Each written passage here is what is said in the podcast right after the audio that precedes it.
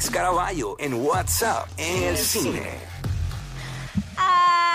Verdad que esta vida de uno es una película. Y hablando de películas, llega mi chocolatito de los jueves, feliz Caraballo. Gracias, Jacqueline. Gracias, Ay, qué Jacqueline. lindo, ¿eh? viste. Yo sé, yo sé, yo sé lo que te gusta. Y después de ese segmento de hace un ratito, muchacha. Y no es fácil. Pero Cuidado, si, su- si cuidado. supieran que nos enteramos de otras historias que no tuvo tiempo de decir al aire. Cuidado con el papo propuesta que se Cuidado queda con- con todo.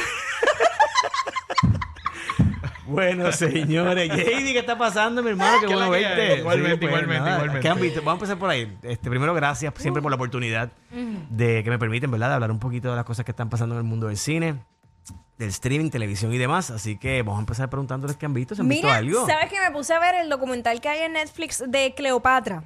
Ok. Oye, vi por ahí alguien que tú bien conoces que posteó una reseñita de, Sí. de ese documental. Pues- Actually, te voy a decir mi, mi pavón.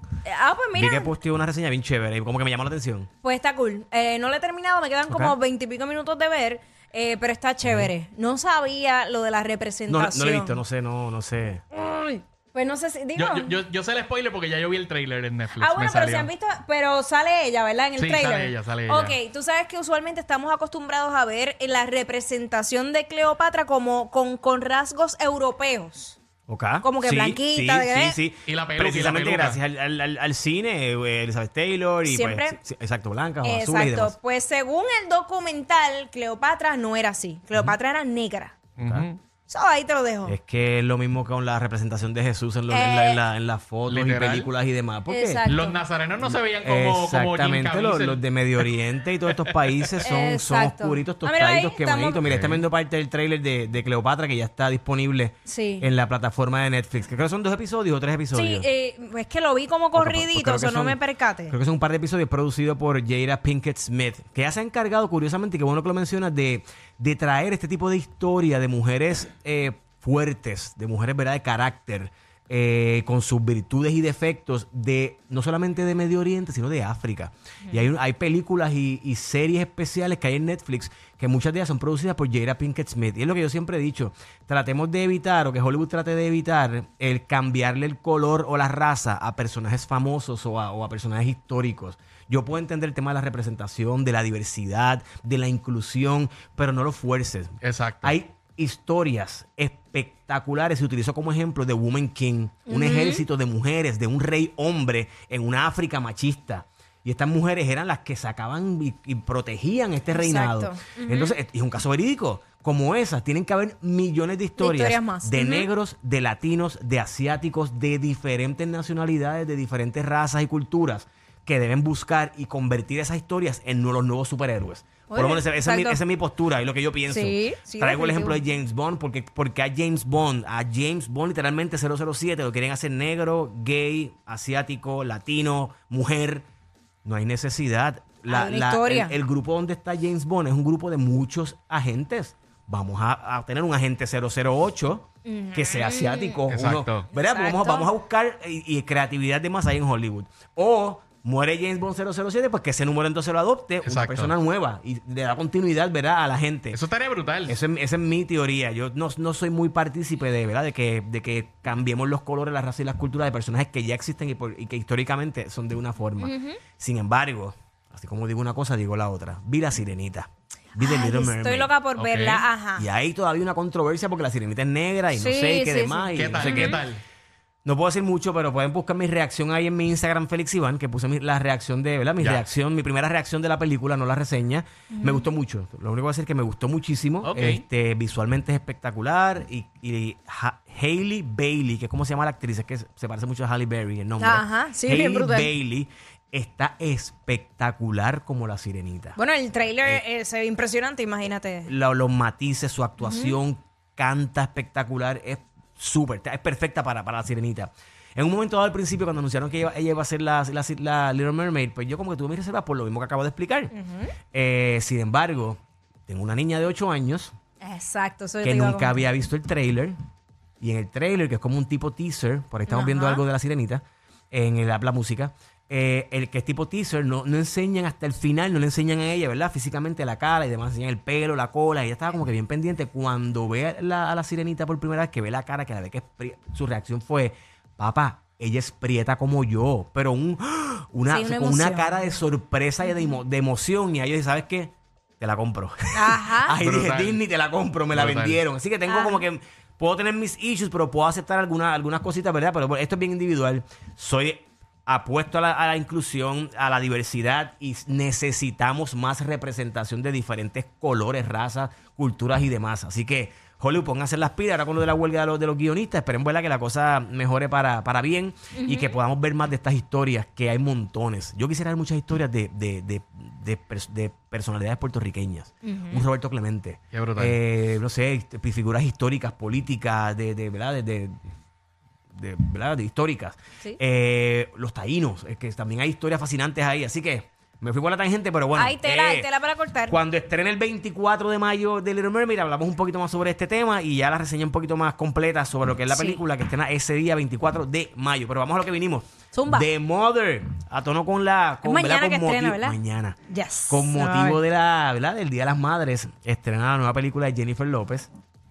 Esa sí la vi, está muy buena. Tengo que decir que ella regresa a la acción. Muy ella bien. había hecho Shotgun Wedding, que la estrenó hace un par de meses, está en Amazon Prime, donde tiene acción, pero es una comedia romántica con acción. Ya. Sí. Esta es un la personaje. vi, no me mató tanto esa película. No, está para, para un fin de semana está bien. sí, exacto. Para pasar el rato está bien. Nada memorable. No, para nada. Pero No. ella está súper bien. Ella, ella, y la química con Josh Duhamel, con el actor, está, está Sí, bien. sí. Anyway, eh, The Mother, Jennifer López, es un drama con mucha acción. Se desarrolla en diferentes lugares del mundo, en Alaska, en Cuba. Tiene diferentes localidades que están súper bien y que la, la aportan a, a la, a la trama. Ella es una francotiradora, una sniper, eh, ex militar, que trabaja para estos mafiosos. Eh, ¿y ¿Qué pasa cuando ella queda embarazada y tiene que entregar a su hija? Porque en su línea de trabajo, obviamente, es sumamente peligrosa, y más con la gente con la que ella está trabajando, que son unos, ¿verdad? unos traficantes. Y no quiero dar mucha información porque no quiero revelar spoilers de la película. Eh, ¿Qué sucede cuando ella tiene que esconderse huyendo de esta gente? Y su hija, pues obviamente, pues es adoptada y es criada por, otra, por otras personas. La niña, cuando la niña cumple 12 años, cuando tiene ya 12 años, eh, le secuestran a la, a la nena. Y Ah. ella sale de, de su escondite para enfrentar, para ¿verdad? enfrentar a esta gente y proteger y rescatar a su hija.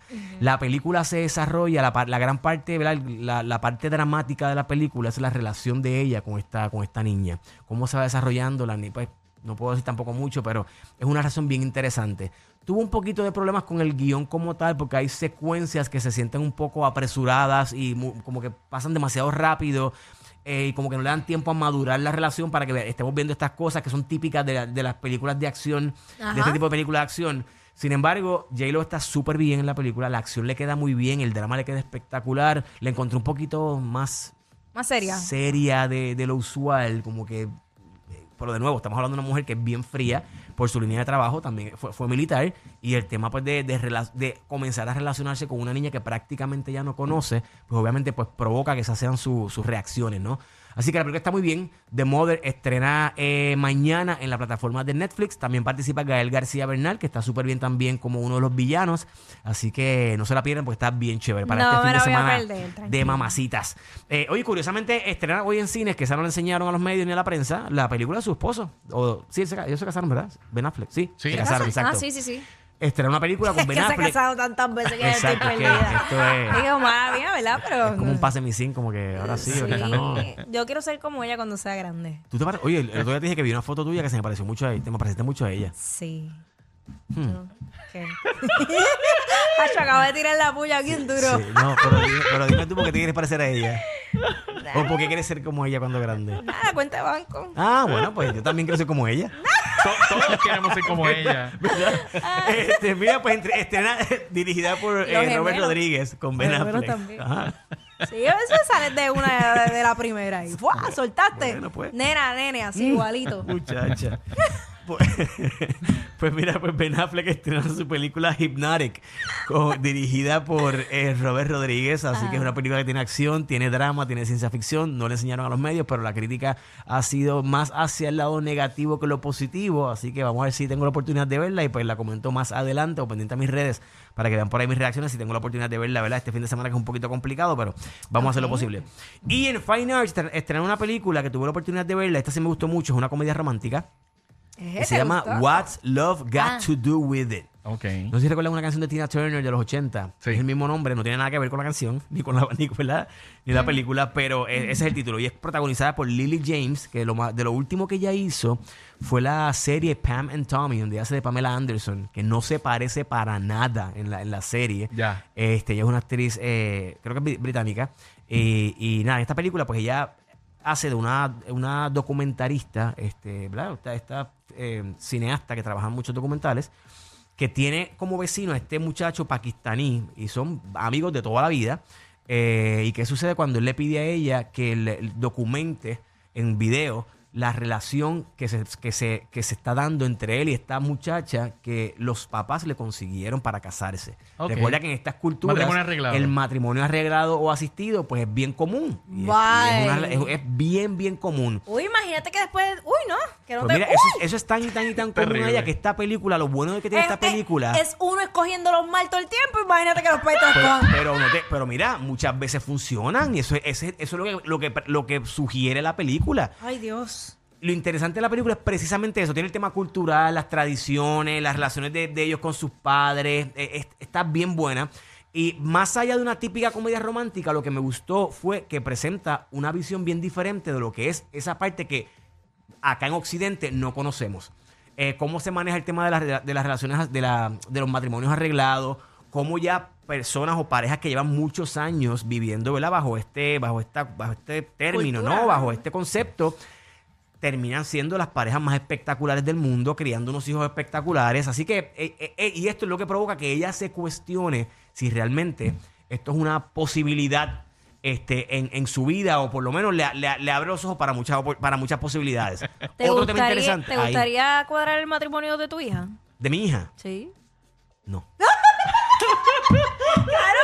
No, no, pero oye, espérate, no estoy diciendo que esté completamente de acuerdo está con, con- con lo que presenta la película, pero lo Ajá. interesante es que te abre los ojos a ver otras cosas, a, Claro, ver, a otras posibilidades. Y pues. entender de repente esas parejas que les ha funcionado, pues mira, pues les funciona, pues allá ellos, qué bien, qué chévere, qué bien por ellos.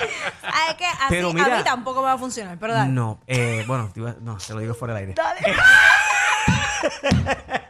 Mira, otro tema interesante de esta película es que en las, en las películas románticas, pues siempre es como que hay muchos clichés y todos los, Sí. los- Ay, los- sí, los estoy típicos convencionalismos ya. de las películas románticas. Sí. Aquí te presenta la posibilidad de un romance entre esta pareja que son vecinos y son mejores amigos.